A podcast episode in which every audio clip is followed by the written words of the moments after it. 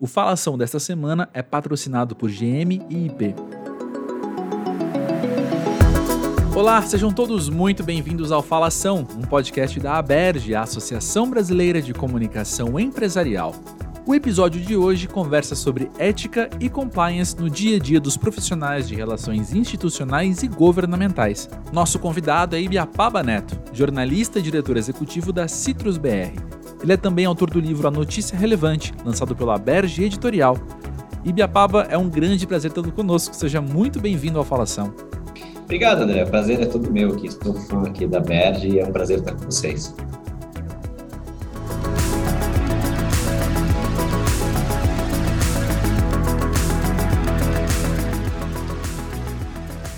Antes de falarmos sobre ética e compliance, queremos conhecer mais do nosso convidado. Pode nos contar um pouco sobre você e o seu trabalho? Bem, vamos lá. É, sou Ibiapaba Neto, né? Ibiapaba de Oliveira Martins Neto, um nome indígena. É, Ibiapaba significa o condutor de canoas. Sou neto, então significa que eu sou o terceiro Ibiapaba aqui de uma quase que uma dinastia, né?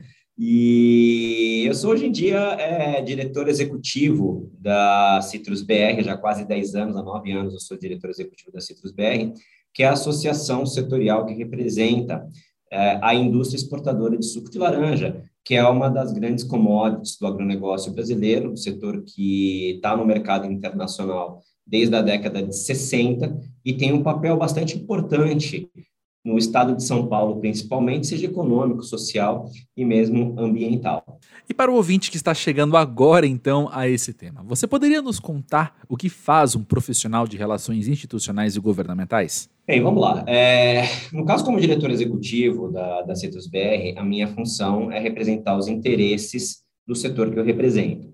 Isso significa que eu tenho uma agenda bastante ampla que vai desde a relação institucional com outras entidades correlatas da Citrus BR, outras entidades do agronegócio, e também com entidades, com outros tipos de instituição uh, ao longo do governo brasileiro. Então, por exemplo, no executivo, a gente tem bastante relação com o Ministério da Agricultura, com o Itamaraty, né, o Ministério de Relações Exteriores. No estado de São Paulo, temos bastante relação também com o governo do estado, com a Secretaria de Agricultura, com alguns órgãos específicos que são responsáveis por normatizar algumas questões técnicas que dizem respeito ao nosso setor, também temos é, alguns tipos de interação. Então, no final das contas, o que, que acontece? É, o trabalho de, de relações institucionais e governamentais, ele diz respeito a tudo aquilo que não afeta simplesmente uma empresa em particular, mas todo o setor. Isso, obviamente, no meu caso, aqui no meu, no meu lugar de fala, que é de um representante setorial. Então, tem uma longa agenda aí de, de, de conversas que você precisa ter, porque é, o país é um organismo vivo, então as regras elas estão sendo modificadas o tempo todo, e fazer parte desta discussão é muito importante inclusive é um princípio constitucional, né, a participação da sociedade civil organizada nessas discussões, e essa é uma boa parte aqui do nosso trabalho. E qual é o perfil que você observa que tem esse profissional que vai trabalhar com relações corporativas? Eu vou aproveitar a sua pergunta, André, e eu vou adaptar um pouquinho a minha resposta. Eu acho que esse é, é esta vaga, esta posição do profissional de relações institucionais governamentais, ela é uma posição talhada para quem é de comunicação. E eu vou explicar por quê. Porque no final das contas, se você trabalhou num veículo de comunicação, em veículos de comunicação, como eu trabalhei, ou se você trabalhou numa assessoria de imprensa, ou se você trabalhou em uma agência de publicidade, o que você fez a sua vida inteira? Você explicou uma coisa complicada de uma maneira relativamente simples e inteligível para alguém. E o que faz o profissional de relações governamentais? Ele pega uma situação que ela é super complexa, que é super complicada, que envolve imposto, que envolve isso, que envolve aquilo, e ele tem que chegar para o tomador de decisão, que é uma pessoa que está lidando com 510 assuntos ao mesmo tempo, e ele tem que dar uma relevância para aquilo, e ele tem que fazer com que a pessoa entenda. Então, uma pessoa de comunicação tem este perfil. Vamos lembrar que é, toda comunicação ele é um depara. Ele é uma mensagem que sai de alguém, que percorre um determinado percurso e ela vai chegar num outro lugar. Esse caminho ele tem que ser muito bem feito. E aí a comunicação, ela ajuda muito nisso, porque ela faz com que os processos eles fiquem mais claros e a mensagem ela fique mais inteligível. Então, na minha opinião, o profissional de, de comunicação, ele é talhado para esse tipo de função. A questão é, ele precisa de treinamento para que ele aprenda é, algumas habilidades a mais que são necessárias, mas no final das contas é mais fácil você treinar um, um, um profissional de comunicação para ter um, certo, um nível a mais de liturgia e formalização de determinados processos do que você, com todo respeito à classe, tá? E aí não é uma crítica à, à classe, mas você, por exemplo, pegar um engenheiro e, e fazer com que ele se comunique bem. Porque às vezes o que, que acontece? Eu vejo muito assim, não é, não é uma questão de, de você estar tá certo, é uma questão da pessoa entender o que você precisa que seja que seja compreendido. Então, é, às vezes você se pega muito no detalhe da vírgula, não é isso. Você precisa entender o conceito, você precisa entender para que, que aquilo serve. É uma coisa um pouco diferente. Então, nesse ponto, eu acho que os profissionais de comunicação, eles podem ter muito espaço nessa área. Certo, eu entendi muito bem a teoria, mas gostaria também de falar sobre a prática. Como é o dia a dia desse profissional? Olha, o dia a dia ele é bem agitado. De tédio ninguém morre, tá? Isso eu posso garantir para você. Isso depende muito da agenda de, de, cada, de cada entidade, então vou dar aqui alguns exemplos para vocês. No nosso caso, a gente tem uma agenda internacional que, que ela é bastante expressiva e dentro dessa agenda internacional, por exemplo, a gente discute aqui coisas como acordos bilaterais, então todos os acordos que estão entre o Mercosul uh, e outras contrapartes, como por exemplo, como foi o Mercosul e a União Europeia, que já foi um, um acordo finalizado, mas ainda não ratificado. Hoje você tem discussão, acordo com o Mercosul, Coreia do Sul, você tem é, discussão da ampliação do acordo Mercosul-Índia, você tem uh, a possibilidade de, de, de, ter novos acordos surgindo a cada momento. Então, cada setor se organiza, vai e conversa com o governo. No nosso caso aqui, a gente leva as nossas pautas, o que, que a gente tem de interesse naquele mercado, e aí o governo, com base nisso, ele inicia uma, uma negociação com as suas contrapartes, e aí depois disso é jogo jogado. Também a gente tem uma parte grande aqui de acompanhamento de legislações internacionais, então, por exemplo, todas as novas regulações que estão aparecendo hoje em dia na União Europeia, é, por conta do Green Deal, Acordo Verde, a política Farm to Fork, elas afetam a maneira como se produz no Brasil, alimentos principalmente. Então, você tem uma série de novas regras que estão sendo discutidas, regras de diligência devida, entre outras questões, e aí a gente, como setor privado organizado, junto também com outras entidades é, correlatas, como eu já coloquei, a gente leva as nossas preocupações, por exemplo, para o Ministério de Relações Exteriores, e aí o Ministério de Relações Exteriores, ele vai fazendo as, as devidas gestões é, dentro das regras internacionais. Esse é outro, outro exemplo. Bem, uh, e aí para finalizar, eu acho que a gente pode trazer aqui dois exemplos que a gente teve aqui recentes de ações que se converteram em políticas públicas. No ano passado, a gente teve uma discussão muito ampla, uma discussão de dois anos já com o governo do estado de São Paulo, no qual a gente conseguiu uma redução de 10 pontos percentuais na alíquota de CMS do suco de laranja é, industrializado vendido aqui no, no estado de São Paulo, que ele saiu de 13,2% para 3%. Então, foi uma redução percentual muito grande, muito expressiva, e foi um reconhecimento do governo do estado de São Paulo para todo o benefício que o setor citrícola, a cadeia do suco de laranja, ele traz em empregos, enfim, todo o potencial que você tem para gerar negócios e, e, e, gerar mais renda para as pessoas que estão ao longo dessa, dessa cadeia. Esse é um exemplo. Um outro exemplo de política pública que foi implementada aqui graças ao trabalho do CITES-BR foi uma redução de uma tarifa de acesso no mercado chinês que caiu de 30% para 15%. Também foi um trabalho grande que a gente fez é, junto com o governo brasileiro, um grande apoio do, do Ministério da Agricultura e da ex-ministra Tereza Cristina, assim como também do, do, do Itamaraty e das nossas contrapartes na China também, porque a gente precisa alinhar os interesses nossos com os interesses dos nossos importadores, né, dos nossos clientes lá. Então, foi um trabalho também de dois anos e pouco que a gente levou, tive que ir para a China três vezes para discutir com a turma lá, enfim, é, alinhar bastante as coisas, participar das, da, das discussões, e aí, no final das contas, a gente teve esse, esses dois projetos bem-sucedidos, para citar dois aqui, que são mais recentes. Então é isso, o trabalho de, de relações institucionais e governamentais, ele tem esse objetivo de você trazer políticas públicas que beneficiem não só, claro, o setor, mas a sociedade como um todo. Olha, Ibiapaba é sempre muito interessante, é, é, muito curioso né, conhecer um pouco mais da rotina de nossos colegas comunicadores. Mas vamos falar agora então sobre compliance. Você mencionou agora há pouco que o país está sempre em transformação. Eu deduzo aqui, então, que o valor que damos ao compliance também muda de tempos em tempos, né? Ou até mesmo como entendemos esse conceito. Como você tem observado essas mudanças? É, André, acho que você trouxe um ponto muito interessante a respeito da transformação, mas no caso do compliance, é, eu não acredito numa transformação, eu acredito numa evolução, porque você sai de um ponto e você evolui para outro. Então, o que a gente vê hoje no mercado é que as boas práticas em compliance, elas estão se tornando ponto de partida. É, cada vez mais aquele, aquele estilo né, de, de lobista old school que acha bacana fazer as coisas por baixo do, do, dos panos e na obscuridade, isso está ficando cada vez mais ultrapassado e eu espero que seja uma página virada do nosso país o mais rápido possível.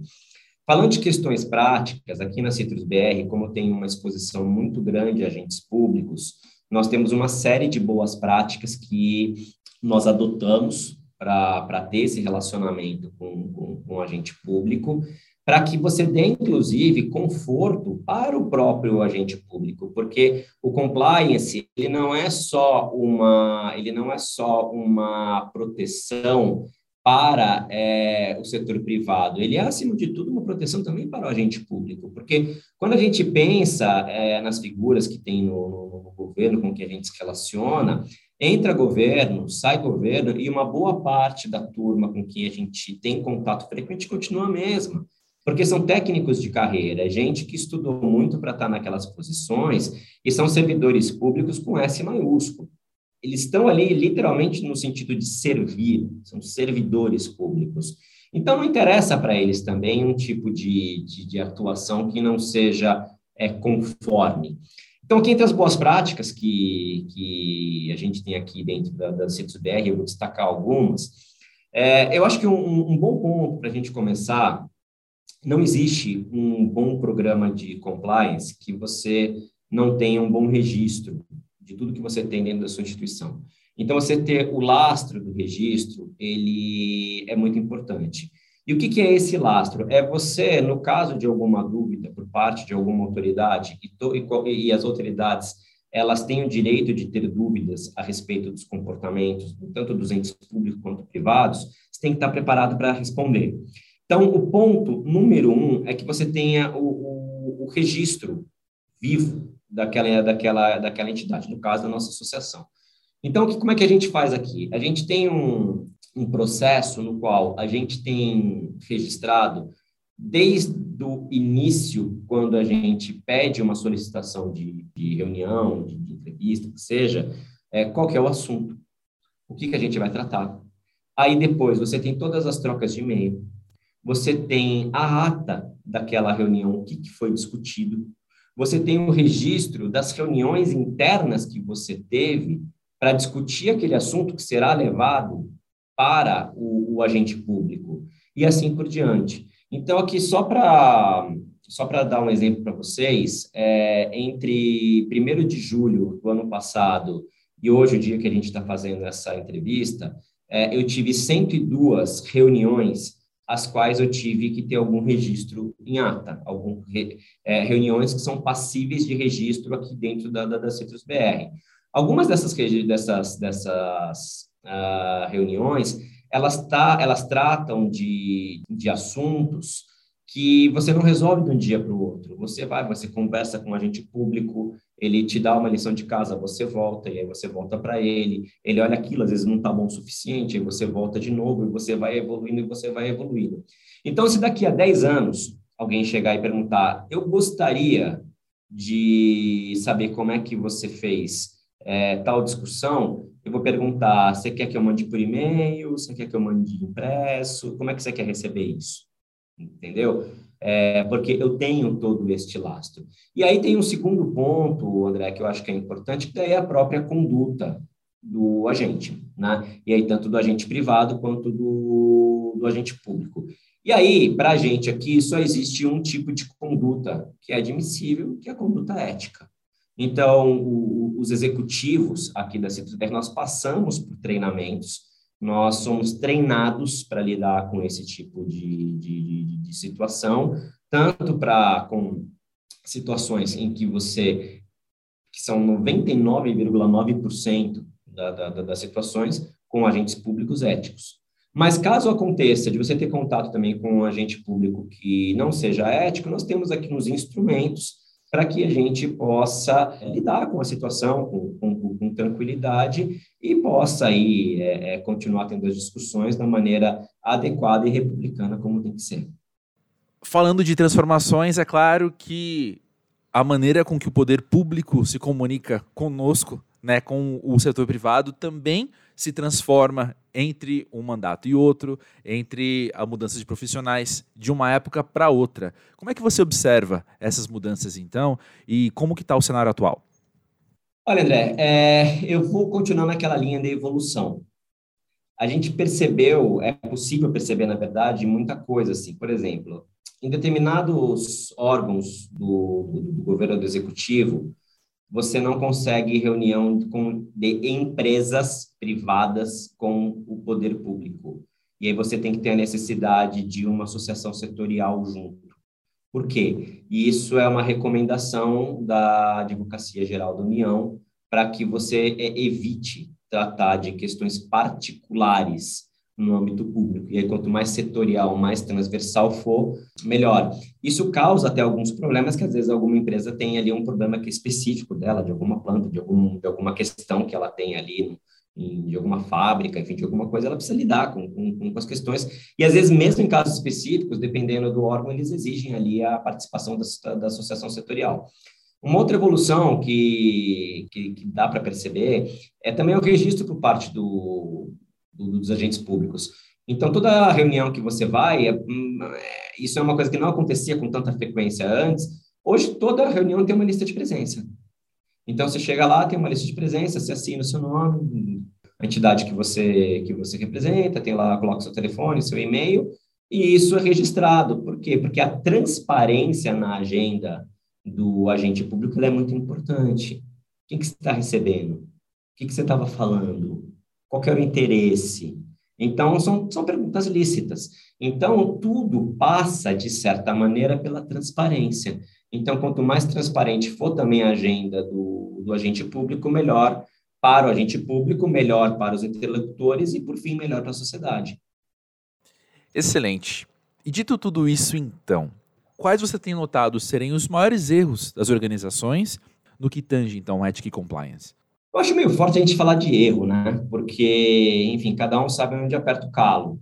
Mas eu posso dizer o seguinte, que às vezes o, o registro do, das instituições é um pouco subestimado, porque você tem no dia a dia é muito corrido, é muito corrido. Então não dá, é muito difícil você conseguir programar tudo, né? Nem tudo é programado, tem um monte de reunião que às vezes acontece de de última hora e você tem que atender e às vezes você precisa é, lidar com alguma situação. Então, você ter o, o, o, registro disso, eu acho que é o ponto principal. E aí, claro, você precisa ter técnica também para saber como você registrar. Uma coisa, por exemplo, vou dar aqui um, um, um exemplo. Vamos supor que eu estou aqui numa reunião de um comitê interno né, da Citrus BR. A Citrus BR é uma associação na qual ela agrega concorrentes. Então, eu tenho aqui também uma preocupação concorrencial, não é apenas anticorrupção, você tem uma, uma, uma preocupação concorrencial. E aí, vamos supor que eu envie um e-mail reportando para o meu conselho, para um comitê, alguma coisa, e eu digo o seguinte, prezados, prezadas, enfim, né, ali, olha, conforme combinamos, seguem os pontos da nossa reunião, né? Combinamos o que, cara pálida? O que, que foi combinado? Né? Combinação, no ponto de vista concorrencial, é uma palavra ruim, que ela pode ser tirada de contexto. Então, você tem que estar é, muito atento com a forma como você escreve. E aí, é, para quem é comunicador, eu acho que tem um ponto aqui que é, eu tive que aprender, porque eu sou jornalista de formação, trabalhei na grande imprensa, trabalhei em veículos de comunicação por quase 15 anos da minha vida. Então, assim, no final das contas, a gente tem alguns vícios de usar figuras de linguagem, de usar analogias, de usar palavras entre aspas. E tudo isso, quando a gente fala de conformidade, é muito ruim. Porque quanto mais literal for a sua mensagem, mais preto no branco, menos ela vai ter, ela vai poder ser tirada de contexto. E ainda assim, utilizando uma linguagem que ela seja mais literal, você tem que ter um treinamento para que você entenda que determinadas palavras, aos olhos de uma auditoria, elas podem ter um significado um pouco diferente. Então, eu acho que, além do, do cuidado, André, é, tudo passa muito por treinamento, sabe? É, porque, no final das contas, é, eu não sou um especialista em compliance, eu sou um executivo, no qual eu sou cobrado por uma postura ética pelo meu conselho e incentivado por meio de treinamentos a ter um comportamento técnico, além de ético, que é uma postura que, enfim, é ponto de partida, que nem a gente comentou aqui. Então, passa muito por treinamento também. Então, eu acho que isso é um, é um ponto, assim, que se eu posso deixar aqui é, uma recomendação, é façam treinamentos, porque nem sempre é óbvio. E, e, e isso eu acho que é um ponto que é importante, assim, nem sempre é óbvio.